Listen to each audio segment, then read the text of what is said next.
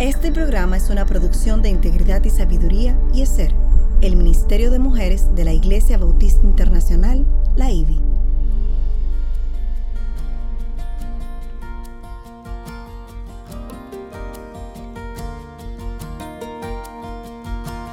Engañosa es la gracia y vana la hermosura. La mujer que teme al Señor, esa será alabada. Inicia su programa Mujer para la Gloria de Dios.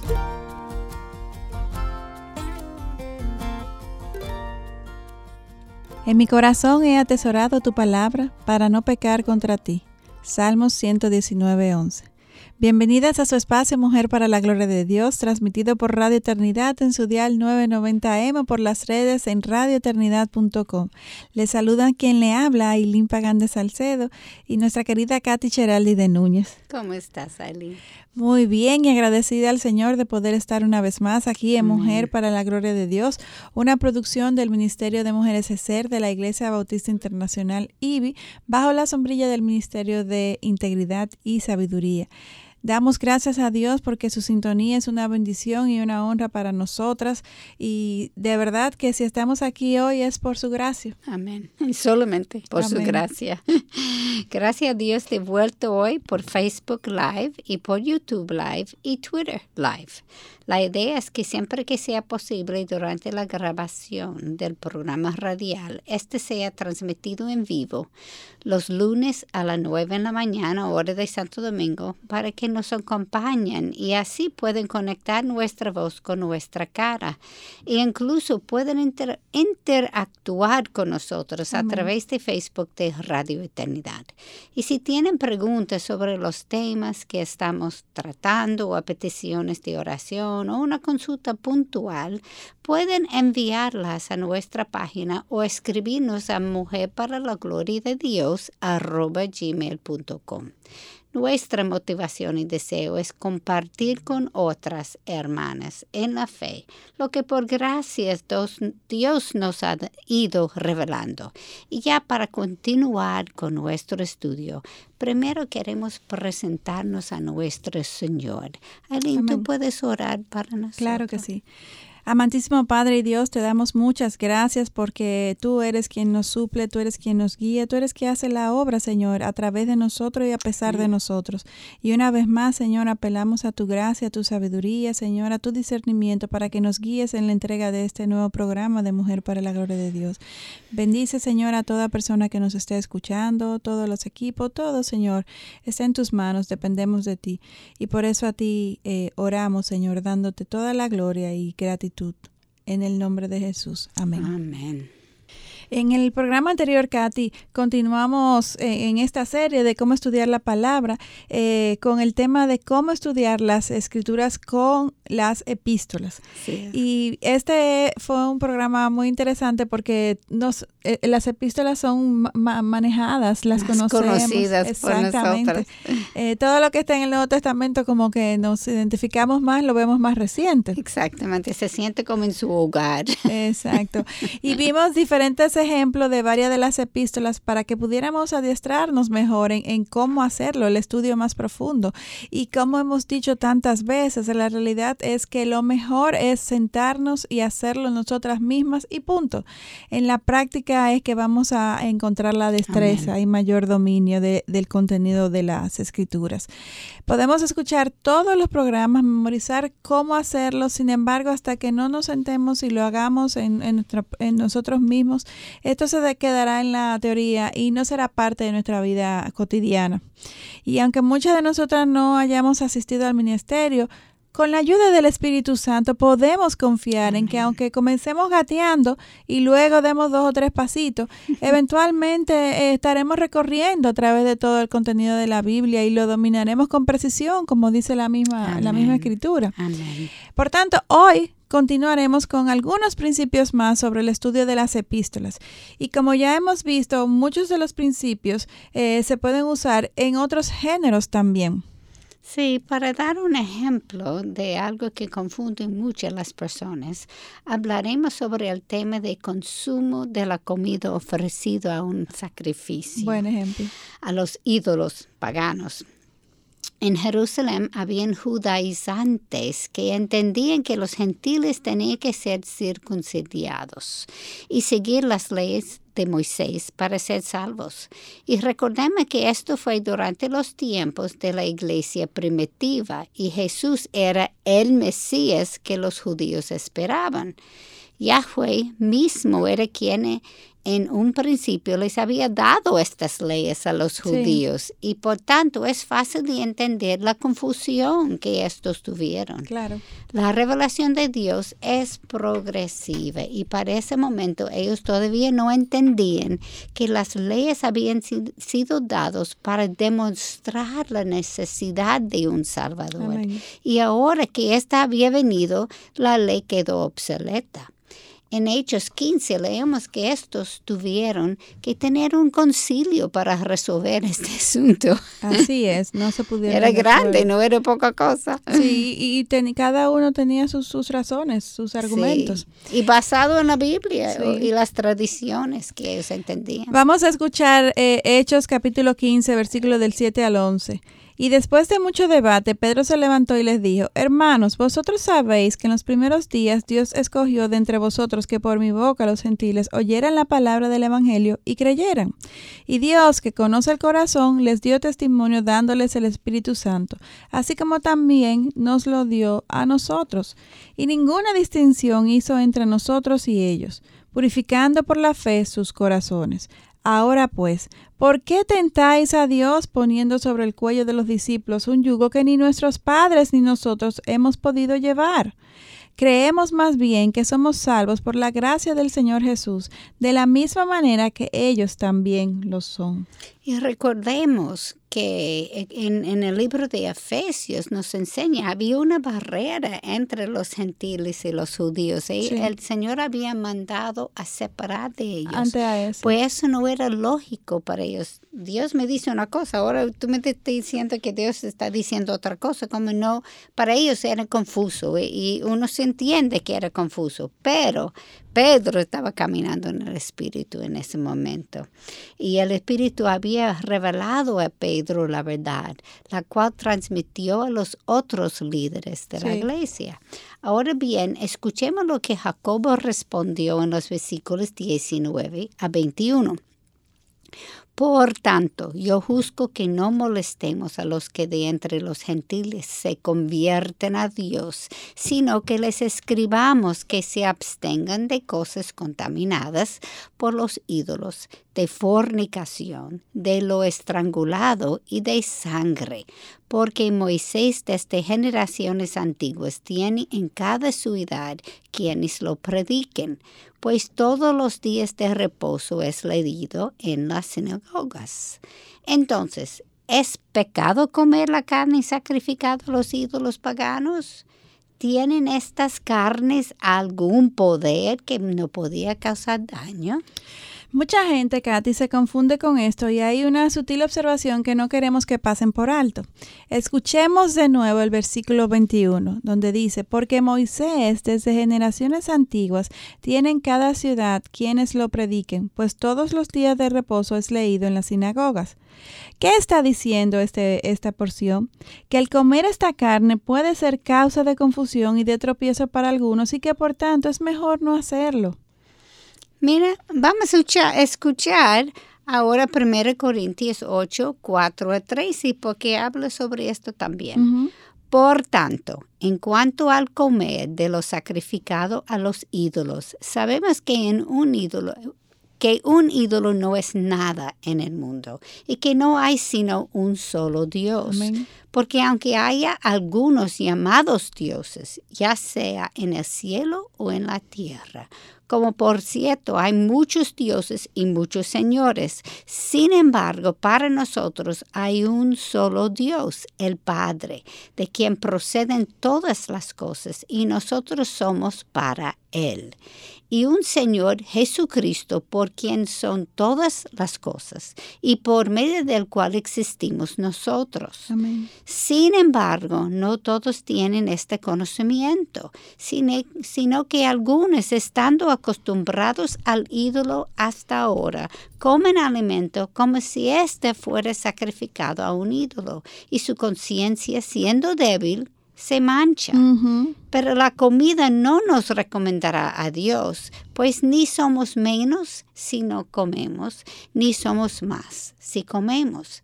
Mas tened cuidado, no sea que esta vuestra libertad de alguna manera se convierta en piedra de tropieza para el débil. Porque si alguno te ve a ti, que tienes conocimiento, sentado a la mesa en un templo de ídolos, ¿No será estimulada su conciencia si él es débil a comer lo sacrificado a los ídolos? Y por tu conciencia se perderá el que es débil, el hermano por quien Cristo murió. Y así al pecar contra los hermanos y herir su conciencia cuando éste es débil, pecáis contra Cristo. Por consiguiente, si la comida hace que mi, mi, hermano tropiece, no comeré carne jamás para no hacer tropezar a mi hermano. Esto eres Pablo. Pedro estaba diciendo a través del Espíritu Santo y ahora en otro libro Pablo está diciendo el mismo principio. Exactamente, ambos coinciden en el mismo consejo. Y, y, en conclusión, este consejo lo que nos lleva es a poner en práctica el segundo gran mandamiento. Por encima de lo que tú consideres bueno o malo, piensa primero en ese prójimo que está a tu lado y por amor al prójimo, entonces deduce cuál es la mejor acción, si comer o no comer, si hacer o... Hay diferentes situaciones y circunstancias en donde cada uno de nosotros nos vamos a ver, en donde tenemos que discernir a ver qué es lo mejor con respecto a, cómo eh, bendecir o ser piedra de tropiezo para nuestros eh, eh, prójimos. tal vez no sea un alimento. Claro, puede ser otra cosa. Pero pueden ser muchas cosas que que, nos toquen eh, discernir sobre si hacerlo o no, pensando en nuestro prójimo, que es lo más importante en, todo lo que acabas de leer. el gran mandamiento que cuando preguntaban a Jesús. Y también eso requiere caminar en el Espíritu. Amén, para poder tener el discernimiento. Amén. Así es. Y con esta idea nos vamos a una pausa aquí en Mujer para la Gloria de Dios. Volvemos en breve en esta, una de las últimas entregas de la serie de cómo estudiar la palabra. Siga escuchando Mujer para la Gloria de Dios.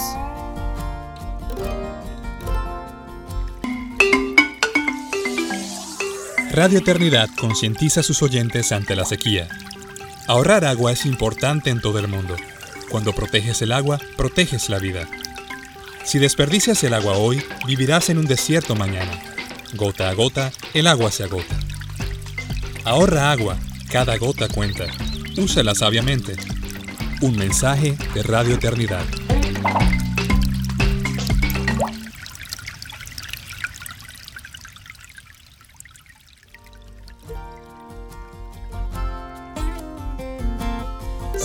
Escuchando Mujer para la Gloria de Dios.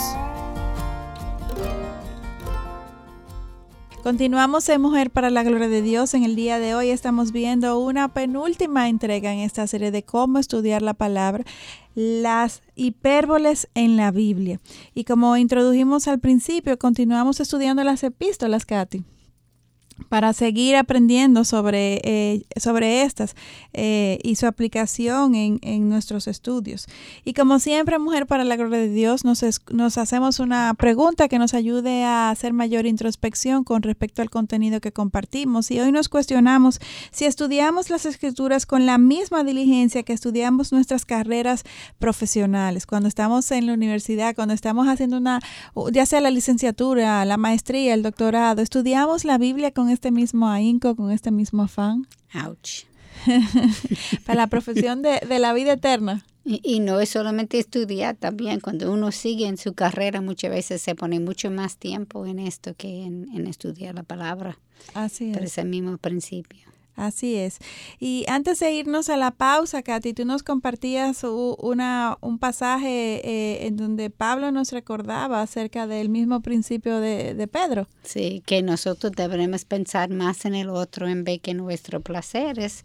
Y si alguien está alrededor de nosotros, ellos estaban hablando de comer la comida sacrificada a ídolos. Sí. Pero si hay alguien que es débil en la fe, él decía, yo comería carne jamás para que yo no tropiece. Y esa es la idea, e, es, pensar en el otro, tratar al otro como mejor que uno mismo, como Filipenses nos dice. En otras palabras, nada hagáis por egoísmo o por vanagloria, sino que con actitud humilde cada uno de vosotros considere al otro como más importante que a sí mismo, no buscando cada uno sus propios intereses, sino más bien los intereses de los demás. Filipenses capítulo 2, versículos del 2 al 4. Leíste mi mente. y una excelente forma de resumir lo que tú acabas de compartir.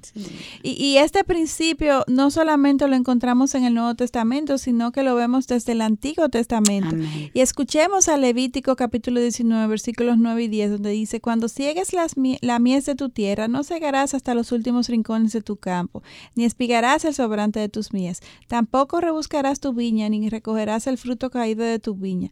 Lo dejarás para el pobre y para el forastero. Yo soy el Señor tu Dios. Amén.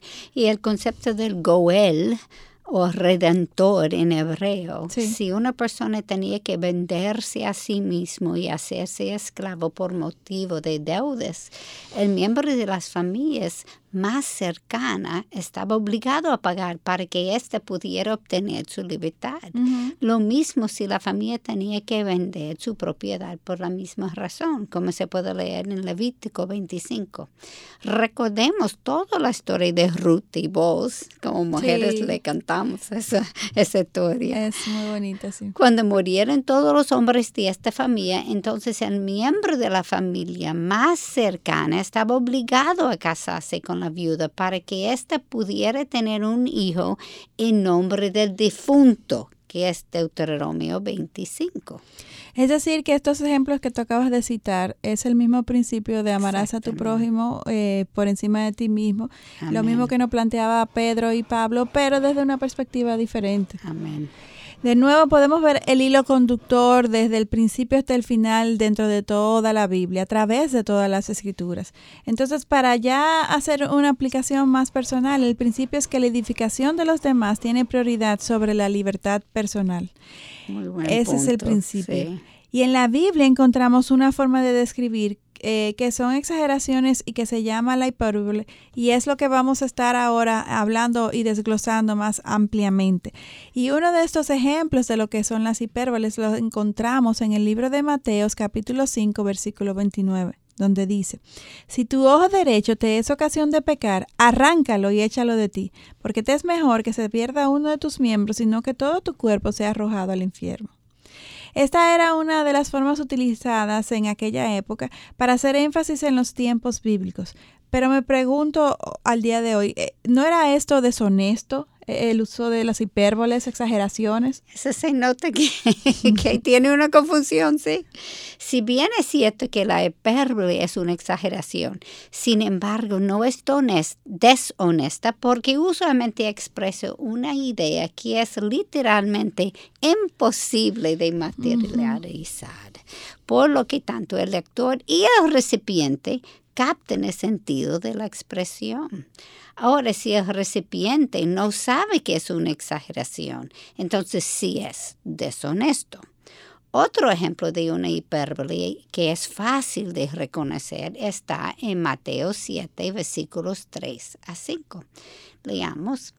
¿Y por qué mira la mota que está en el ojo de tu hermano y no te das cuenta de la viga que está en tu propio ojo? Oh, ¿Cómo puedes decir a tu hermano, déjame sacarle la moto del ojo cuando la viga está en tu ojo? Hipócrita, saca primero la viga de tu ojo y entonces verás con claridad para sacar la mota del ojo de tu hermano. Ciertamente nadie tiene una mota o viga en el ojo, ¿cierto? Claro que no. Lo que el autor está haciendo aquí es crear una imagen a través del uso de palabras. Y Katy, hay muchos pasajes de la Biblia en donde se utilizan las hipérboles. Estas se encuentran en la poesía, en los proverbios y como vimos arriba en las narrativas históricas del mismo Jesús. Así es. En Mateos que, capítulo 5, versículo 29, donde leíste sobre arrancar tu ojo derecho y si es ocasión de, si es ocasión de pecar, Jesús estaba llamando a sus discípulos a actuar radicalmente con respecto a evitar caer en el pecado de lujuria. O sea que estas, si bien es cierto que las hipérboles son exageraciones, el objetivo no es engañar, sino llamar la atención, ser eh, contundentemente para transmitir un mensaje. Así es. Y, y es el caso de, de, de Jesús. Eh, Jesús conocía las tentaciones que, que estos iban a tener después de su partida, sumado a, su, a la debilidad humana, condición natural del ser humano, y por tanto este no quería dejar duda alguna en, en sus mentes acerca de lo importante que era preservarse en santidad, alejados de, la práctica, de las prácticas pecaminosas. Amén. Y Alina, al interpretar las hipérboles, existen dos peligros que pudieron ocurrir. El primero es si la interpretamos literalmente. Hay personas que ven las cosas o muy blancas o muy negras y tienen dificultad en conceptualizar las ideas. Y el segundo peligro es apelar a la comprensión de la naturaleza hiperbólica de la enseñanza para justificar la desobediencia. He visto algunas personas confundirse con Eclesiastes 1.2. Vanidad de vanidades. Todo es vanidad. Obviamente, todo no puede ser vanidad para los cristianos. Sin embargo, he visto personas justificarse sobre este periodo de desenfoque de Salomón. Así es. Nunca eh, perdemos tiempo para usar cualquier excusa para justificar nuestro pecado. El corazón es engañoso. Así es. el problema. Y Katy, creo que debemos dar algunos principios de cómo reconocer la exageración o la hipérbole. Y el primero que podemos mencionar es algo que, que es obvio y cuando la idea que plantea es literal, y es que cuando la idea que plantea es algo literalmente imposible de realizar, humanamente hablando, claro. Por ejemplo, eh, veamos Mateo capítulo 19, versículo 24, donde dice, otra vez os digo que es más fácil que un camello pase por el ojo de una aguja que el que un rico entre en el reino de Dios. Obviamente, este es un excelente ejemplo eh, de, de, lo que son las hipérboles, porque jamás un camello pasa. o sea, nada pasa por apenas el hilo entra en el hoyito de la, en el eh, de la aguja. Entonces, eh, tendríamos, si nos basamos en este pasaje, tendríamos que concluir que no hay rico que pueda llegar al cielo y sabemos que esto no es literalmente así, de que no hay rico que pueda entrar al cielo, pues tenemos al rey David, a Salomón, a Abraham, a Job, a Lidia. En el Nuevo Testamento y muchos otros más que, que fueron ricos y que fueron realmente creyentes y creyentes que, que, dieron fruto y que testificaron de que no hay duda de que, de que fueron convertidos eh, cristianos eh, en, el, en el Señor. El autor, eh, entonces, lo que busca con esta hipérbole es hacer hincapié en lo difícil, no imposible, sino en lo difícil que es para personas eh, eh, que viven envueltas en comodidades mundanas, que tienen fama, dinero, poder, lo difícil que se le hace a ese es el reconocer su necesidad de Jesús y su necesidad de salvación pues los ricos sienten que su dinero puede resolver todos sus problemas y, darle una falsa sensación de, de, llenura. O sea, definitivamente el dinero les desenfoca de su condición natural y de su necesidad por Cristo. Sin embargo, para ser salvo, tenemos que entender que el único camino al cielo es Jesucristo y que, y que mi condición de pecado es, que mi condición natural es pecaminosa y que yo necesito de la intervención de, de, de un Dios, de un ser supremo para mi salvación. Y, y primera de Timoteo capítulo 6, 10 nos advierte, porque la raíz de todos los males es el amor al dinero, por, lo, por el cual, codiciándolo algunos, se extraviaron de la fe y se torturaron con muchos dolores. Katy, ¿cuántas personas conocemos que han, al día de hoy están en la cárcel eh, por su avaricia, que han matado, que han dañado, que han hecho tantas cosas con tal de, obtener más dinero? Exactamente, porque no es malo tener dinero. No. Dios es dueño de todo. Exacto. Es lo que uno hace con el dinero. ¿Dónde es que uno pone su confianza? Así Yo me acuerdo hace muchos años, Chuck Swindoll dijo que por cada ah, mil personas que pueden manejar la pobreza, Sí. hay uno que puede manejar la, La riqueza. Porque es muy difícil, uno tiene esa tendencia, el corazón engañoso, en mente tenebrecida, te- lo confundimos. Y Y, eso y se es- vuelve, y, y- y literalmente en la práctica, el dinero, el poder, las comodidades se vuelven una, una competencia muy fuerte al cristianismo, a, a nuestra necesidad por Cristo y, y nos, nos desenfoca. Se convierte en nuestro ídolo. Entonces, eh, aquellos que nos estén escuchando, si Dios le ha bendecido con, con, con bienes, con dinero, no se sienta mal porque eso es el Señor que se lo ha dado. Y, y si se lo ha dado, procura usarlo con diligencia para Amén. beneficio del reino, sabiendo que ustedes son administradores, que estos recursos son del Señor. Amén. Y que en todo tiempo escudriñ- escudriñemos nuestro corazón para que estos no sean nuestros ídolos, sino Jesucristo. Ese, ese sería Esa es la realidad. Si el Señor decidió que tú puedes tenerlo, entonces tú tienes que saber cómo manejarlo. Así es. Con esta idea nos vamos a una pausa aquí en Mujer para la Gloria de Dios. Volvemos en breve. Usted está escuchando Mujer para la Gloria de Dios, una producción de integridad y sabiduría.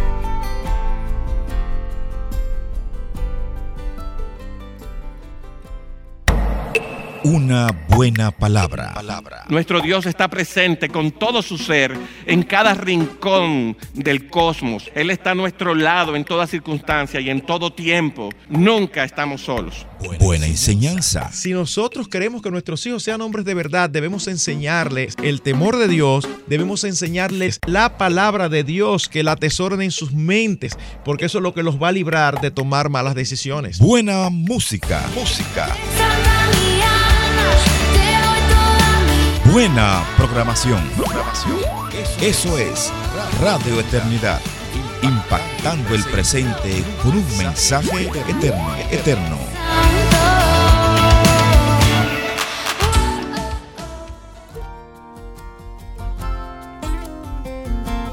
Siga escuchando Mujer para la Gloria de Dios.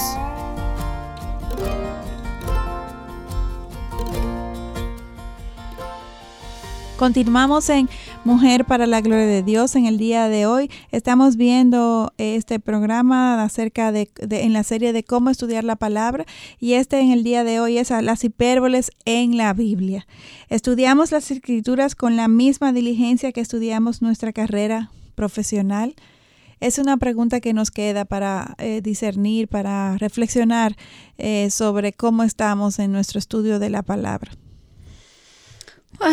Aileen, cuando terminamos estaban hablando de, de los ricos y, Sí, de, la, de esta parábola de- del camello que no entra por el ojo de una aguja. Pero al mismo tiempo eh, decimos, si uno tiene mucho dinero y es cristiano, es aprender cómo usarlo. No ah, sentirse culpable por ser rico. Exactamente, es el Señor mismo que, le ha puesto en esa posición.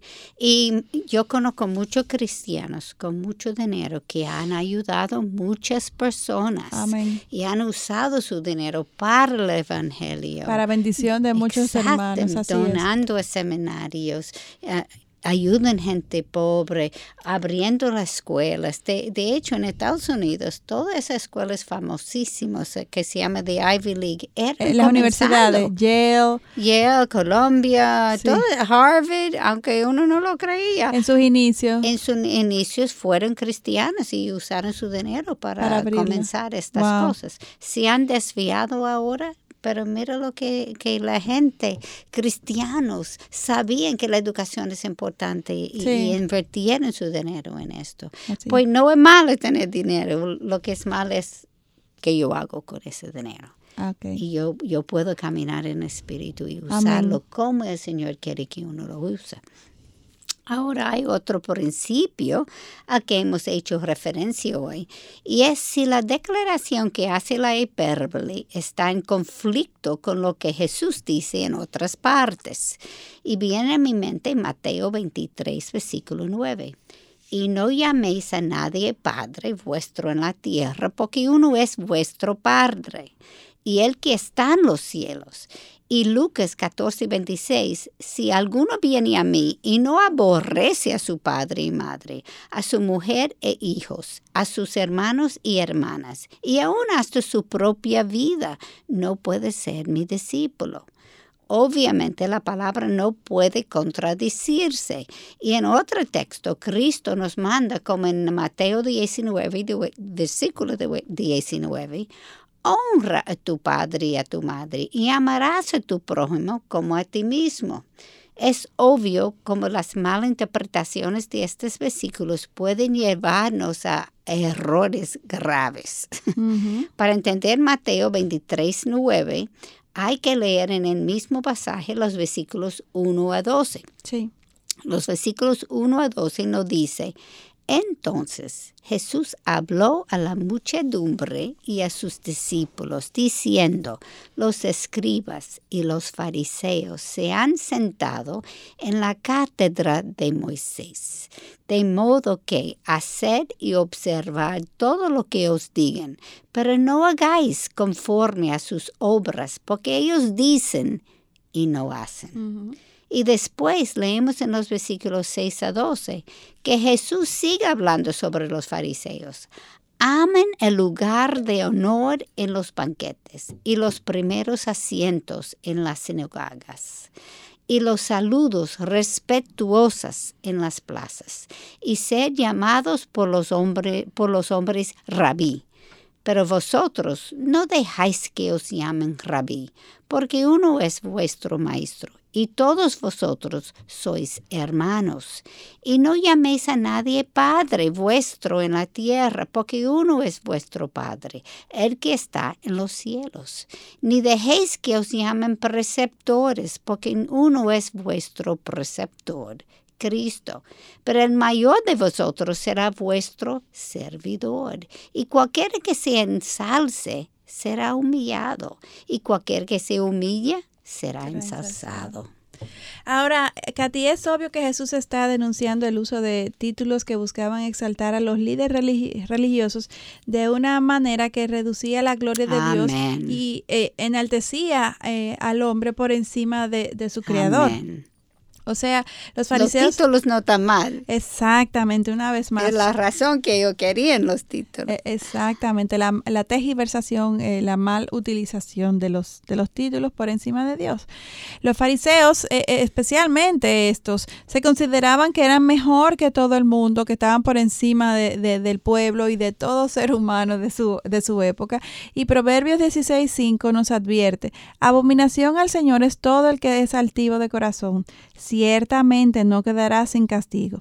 Y Proverbios 18, 12, antes de la destrucción del corazón del hombre, antes de la destrucción el corazón del hombre es altivo, pero la gloria precede la humildad.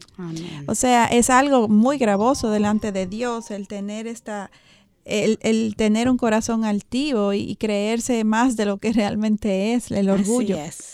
Y noten que, que, esto está escrito en el Antiguo Testamento, en el Nuevo Testamento, el, cual estos mismos, los mismos eh, eh, fariseos habían estudiado y conocían y dominaban esto que acabamos de leer. Ellos lo conocían mejor que nosotros. habían hasta el exégesis le habían buscado a esto. Sin embargo, miren cómo se comportaban. Y si hay algo que nos demuestra una vez más, eh, eh esto que, estamos leyendo ahora mismo es que tan engañoso es nuestro corazón y que no hay nada nuevo bajo el sol. Debemos cuidar nuestros corazones porque esto mismo puede pasarnos a nosotros hoy en día. Si bien es cierto, nosotros tal vez no tengamos el título de fariseo, pero hasta el título de, de servidor, de ujier, de diácono, de lo que sea que Dios le esté utilizando a usted en su iglesia, cualquier posición que Dios le, le, haya dado. Hasta el, de, hasta el más sencillo de esposa, de madre de hija, si nos envanece, si nos enorgullece de forma tal que, que resta eh, eh, a, la, a, la, gloria que solo pertenece a Dios, pues entonces debemos de, de, escudriñar nuestro corazón y pedirle al Señor que nos dé arrepentimiento por nuestro pecado. Y todos deberemos hacerlo porque lo hacemos en cualquier cosa que tenemos. Pues puede ser tu carrera también. Sí Eso, eso, somos así, esa es la eh, realidad. Exacto, somos una, una factoría de ídolos. De ídolos perpetuas. Lo mismo ocurre en el versículo en Lucas 14, 26. Leamos del versículo 26 a 30. Si alguno viene a mí y no aborrece a su padre y madre, a su mujer e hijos, a sus hermanos y hermanas, y aún hasta su propia vida, no puede ser mi discípulo. El que no carga su cruz y viene en pos de mí, no puede ser mi discípulo. Porque ¿quién de vosotros, deseando edificar una torre, no se siente primero y calcula el costo para ver si tiene lo suficiente para terminarla? No sea que cuando haya echado los cimientos y no puede terminar, todos los que lo vean comiencen a burlarse de él, diciendo, este hombre comenzó a edificar y no pudo terminar.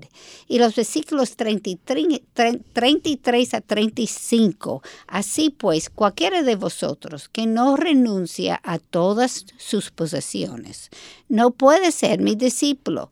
Por tanto, bueno es la sal, pero si también la sal ha perdido su sabor, ¿con qué será sazonada? No es útil ni para la tierra ni para el muladar.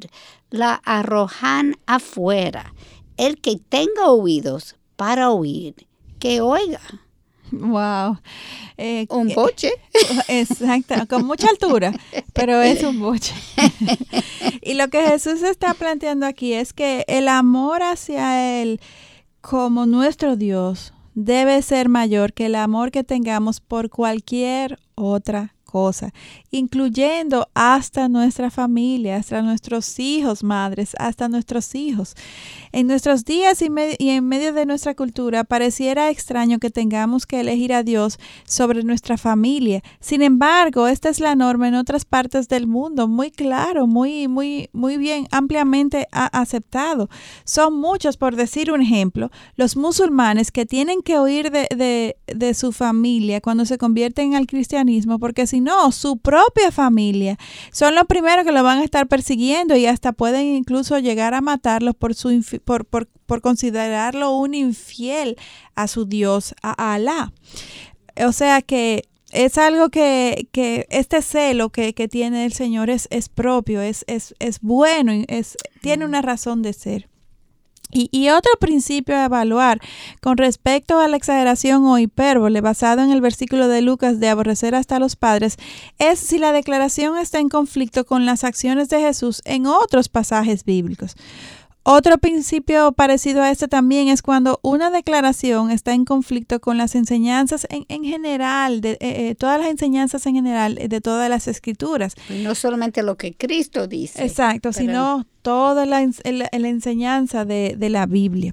Y para confirmar esto podemos utilizar el versículo de Lucas como ejemplo de nuevo, usamos la misma Biblia para sustentar nuestros argumentos. Veamos Éxodo capítulo 20, versículo 12, donde nos enseña, Honra a tu padre y a tu madre para que tus días sean prolongados en la tierra que el Señor tu Dios te da. Y Deuteronomio 5:16 dice, Honra a tu padre y a tu madre como el Señor tu Dios te ha mandado para que tus días sean prolongados y te vaya bien en la tierra que el Señor tu Dios te da. Y Proverbios 23, 22 dice, escucha a tu padre que te engendró y no desprecies a tu madre cuando envejezca. Y en el eso, todo esto son citas del, del Antiguo Testamento. Ahora veamos citas en el Nuevo Testamento también corroborando este, este mensaje. Veamos primera de Timoteo 5:4. Pero si alguna viuda tiene hijos o nietos, que aprendan esos primeros a mostrar piedad para con su propia familia y a recompensar a sus padres, porque esto es agradable delante de Dios. Incluso también Efesios 6 dice, eh, honra a tu padre y a tu madre para que tengas larga vida y te vaya bien. O sea que hay muchos, eh, es un mensaje que, que concuerda tanto en el Antiguo como en el Nuevo Testamento. Es decir, que al leer todos estos versículos, obviamente, eh, Jesús no nos estaba instruyendo a aborrecer a nuestros padres. Es por esto que, que tenemos que ver lo que nos enseña la Biblia en sentido general, eh, e investigar muy bien el significado de cada pasaje, sobre todo si este pareciera contradecir otros pasajes bíblicos, porque acabamos de ver este excelentísimo ejemplo en donde si nos, si nos hubiéramos subeditado solamente a esta porción de, de en los versículos 35 y 35, 33 al 35, pues hubiéramos pensado que Dios nos manda a que hasta aborrezcamos a nuestros padres, cuando realmente es eh, al él poner este ejemplo, lo que estaba llamando la atención de, lo de la primacía al amor de, hacia él, por encima hasta del amor de nuestros padres, a quienes a lo largo de toda la Biblia él nos llama a honrar. Sí, porque cuando amamos a Dios con todo nuestro ah, amor y mente y espíritu, sí. vamos a amar a nuestros padres, vamos a cuidar de nuestros padres. Exactamente, así Eso es, es el resultado de amar a Dios con todo nuestro corazón y mente. Amén. Así es, y, nos vamos a una última pausa aquí en Mujer para la Gloria de Dios. Volvemos en breve. Ser cristiano significa morir a ti mismo y enterrar tu yo y tomar tu cruz y rendir toda tu vida a Cristo. Estás escuchando Radio Eternidad, impactando el presente con un mensaje eterno.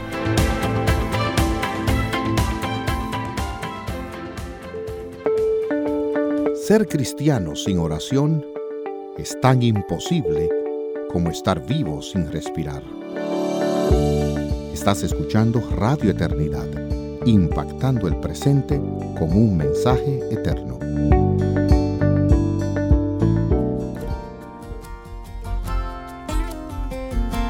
Siga escuchando Mujer para la Gloria de Dios.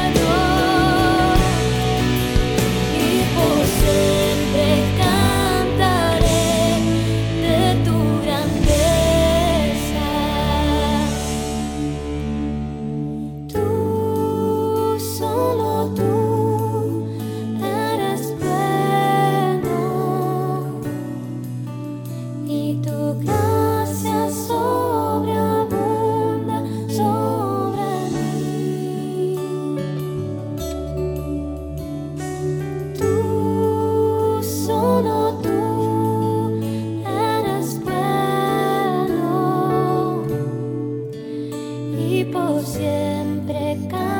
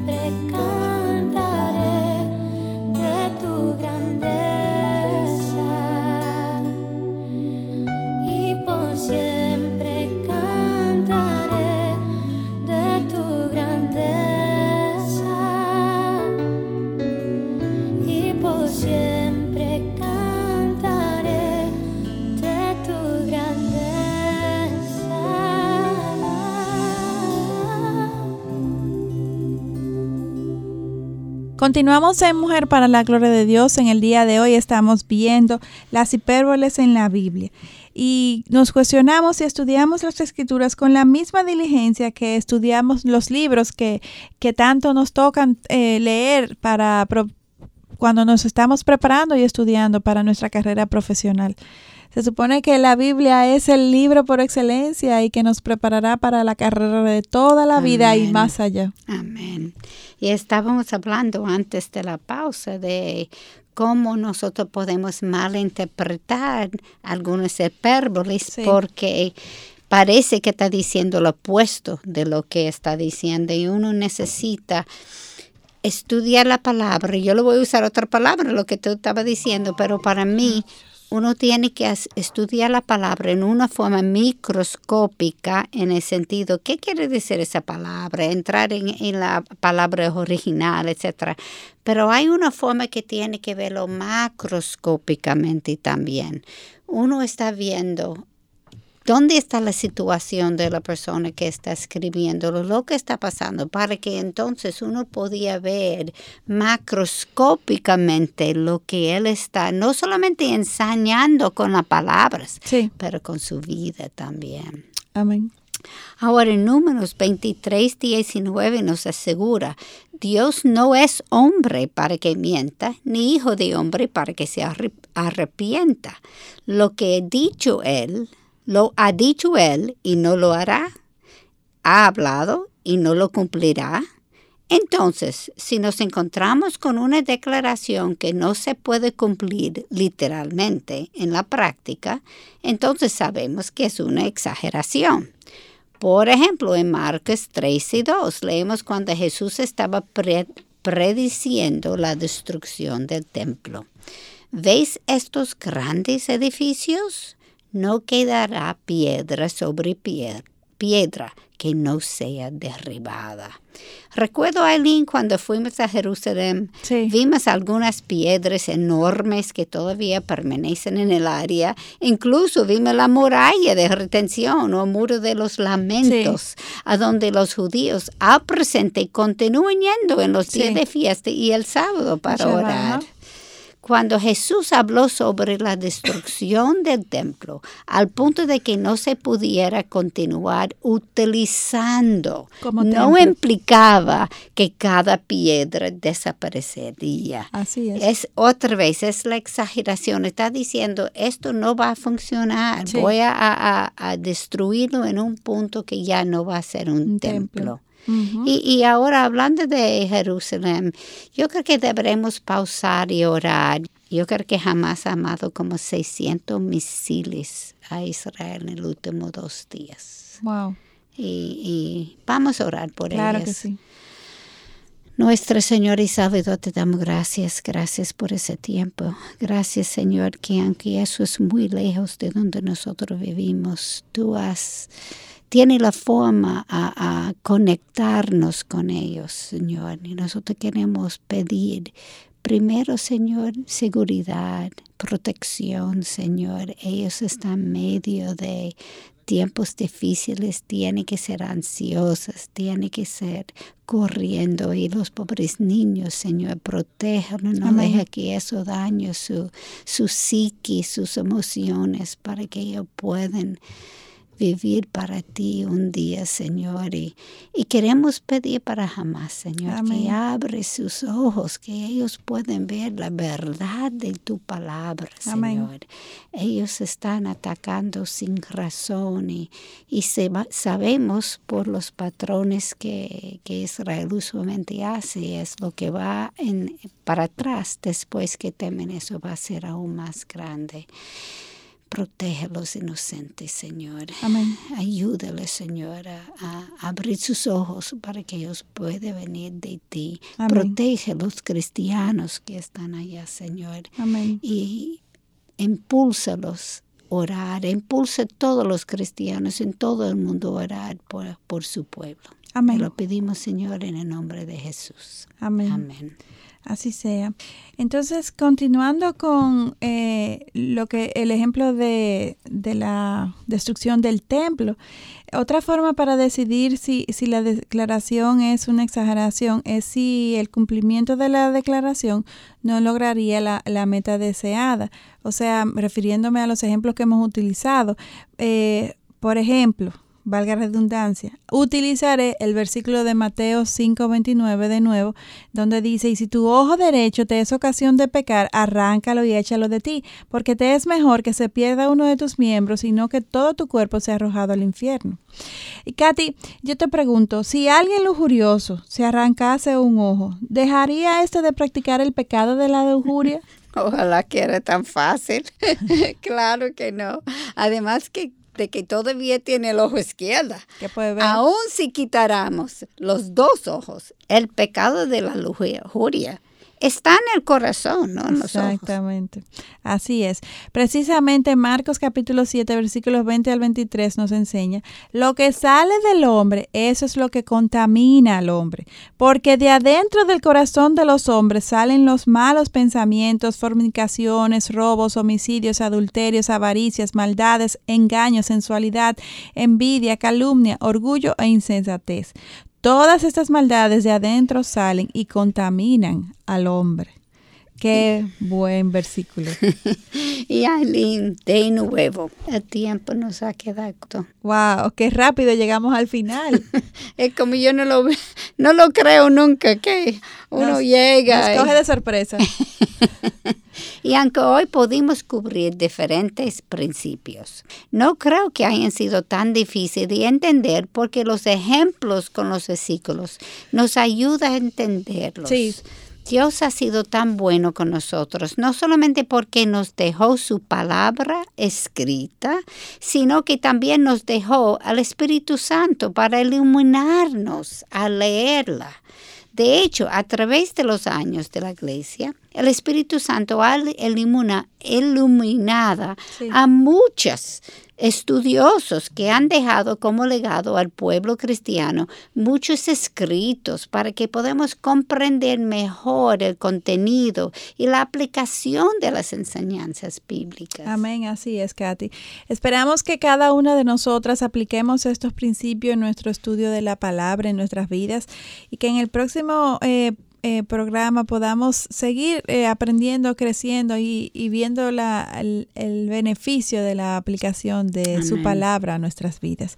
Ya este, como mencionamos anteriormente, este es el, el penúltimo programa en esta serie de cómo estudiar la palabra. Es decir, que el próximo, en el próximo programa terminaremos con los principios de cómo reconocer un hipérbole y luego estudiaremos la parábola y ya este eh, será nuestro programa cierre en esta serie de cómo cómo estudiar la palabra.